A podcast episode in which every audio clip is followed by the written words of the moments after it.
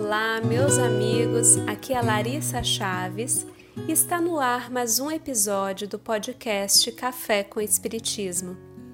O título da mensagem que estudaremos hoje, contida no livro A Luz do Consolador, é Panorama. Nesse texto, veremos toda a energia de Ivone Pereira ao tratar de um assunto bastante necessário às nossas reflexões. Ivone relata que, assim como aconteceu com outras religiões, também no seio do movimento espírita, o espírito de confusão não tardou a criar discórdias, divisões e embates.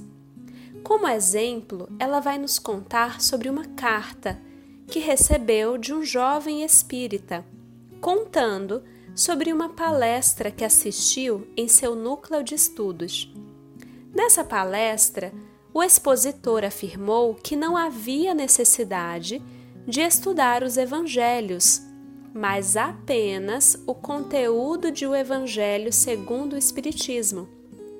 Chegou a afirmar que seria até perigoso estudar o Novo Testamento como um todo, incluindo as epístolas, pois considerava que Pedro e Paulo poderiam nem ter existido realmente. Ivone então dirá: Destruir com as nossas opiniões pessoais o que se encontra feito é fácil. Não há mérito nesse trabalho. Mas realizar algo melhor do que aquilo que criticamos ou destruímos é muito mais difícil porque frequentemente nos escasseiam méritos para tanto. Por que destruir o Evangelho, lavrando confusão no coração daqueles que se sentem bem ao acatá-lo, quando uma literatura perniciosa, erótica, deprimente infesta o mundo corrompendo a mocidade? Rejeitar o Evangelho arrancando-o do coração daqueles jovens de boa vontade, os quais, na hora difícil que atormenta a humanidade, se voltam para as coisas de Deus, engrandecendo o próprio caráter com um ideal superior, não será um crime? Sugerir-lhes com tais críticas que se tornem pessimistas, céticos, ateus, será próprio de quem um dia se comprometeu consigo mesmo a difundir o bem do alto de uma tribuna? Repudiar o exemplo dos apóstolos de Jesus, afetando descrença na existência deles? Sim, é preferível, é cômodo, porque aceitá-los, imitando seus exemplos de abnegação e sacrifícios, dará trabalho. E continua Ivone uma mistificação não demora vinte séculos sustentando o ideal nos corações sinceros. Deus, o Criador de todas as coisas, não permitiria que, por uma mentira que alguns sugerem ser os atos dos apóstolos, as epístolas e etc., criaturas devotadas e sinceras derramassem o seu sangue nos suplícios dos primeiros séculos sofridos pelos cristãos, testemunhando a sublimidade do ideal pelo qual morriam, e nem o cérebro humano seria capaz de inventar personalidades da superior envergadura de Pedro e de Paulo. Que, pois, o caro missivista não se preocupe com que possam dizer os expositores livres pensadores, discípulos de Renan e não de Jesus e de Kardec. São ideias pessoais que não se conseguirão impor.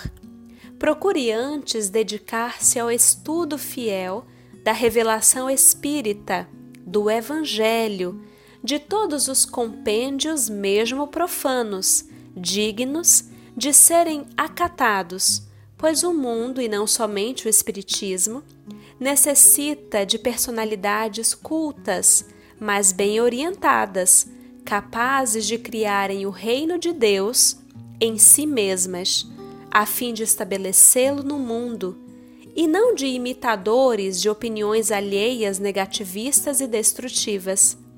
Que os estude também na vida prática e sentirá a alma edificada, invulnerável à agressão de expositores que assim pensam porque ainda não conheceram o sofrimento.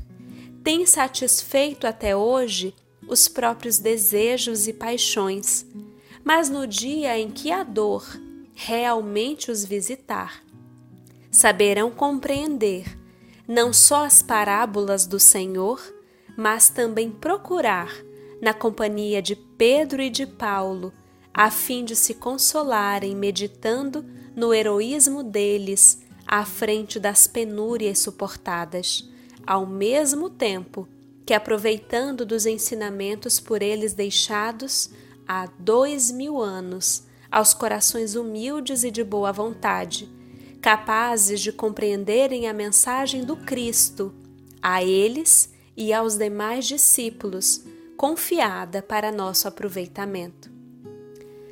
O fato, meus amigos, é que existem muitas exposições devotadas a destruir ou apontar equívocos em relação ao que foi feito por outrem, ao que já estava feito quando aqui chegamos.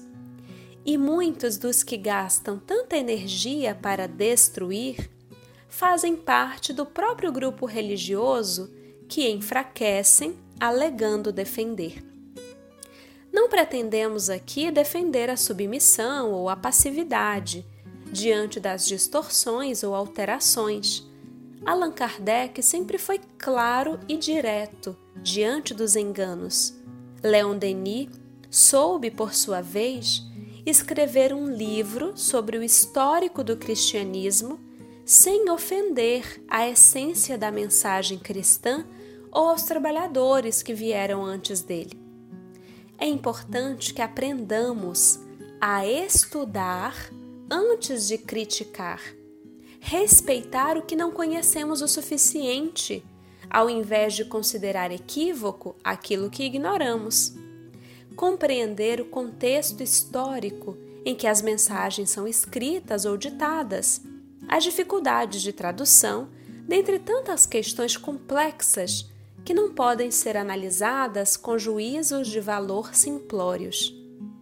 Mais importante ainda, com relação às mensagens espíritas, é separar o médium da mensagem, algo muito bem ensinado pelas obras espíritas codificadas por Allan Kardec.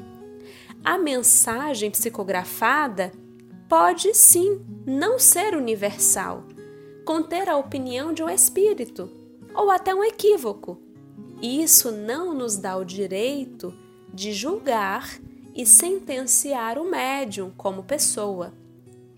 Aprendamos, pois, a criticar sem ofender, a analisar sem destruir, a edificar algo de útil ao invés de direcionar nossa energia àquilo que não concordamos. Jesus veio à Terra e deparou-se com muitos equívocos, mas soube canalizar toda a sua mensagem para o que viesse a ser útil para a humanidade de ontem e de hoje. Um grande abraço a todos e até o próximo podcast Café com Espiritismo.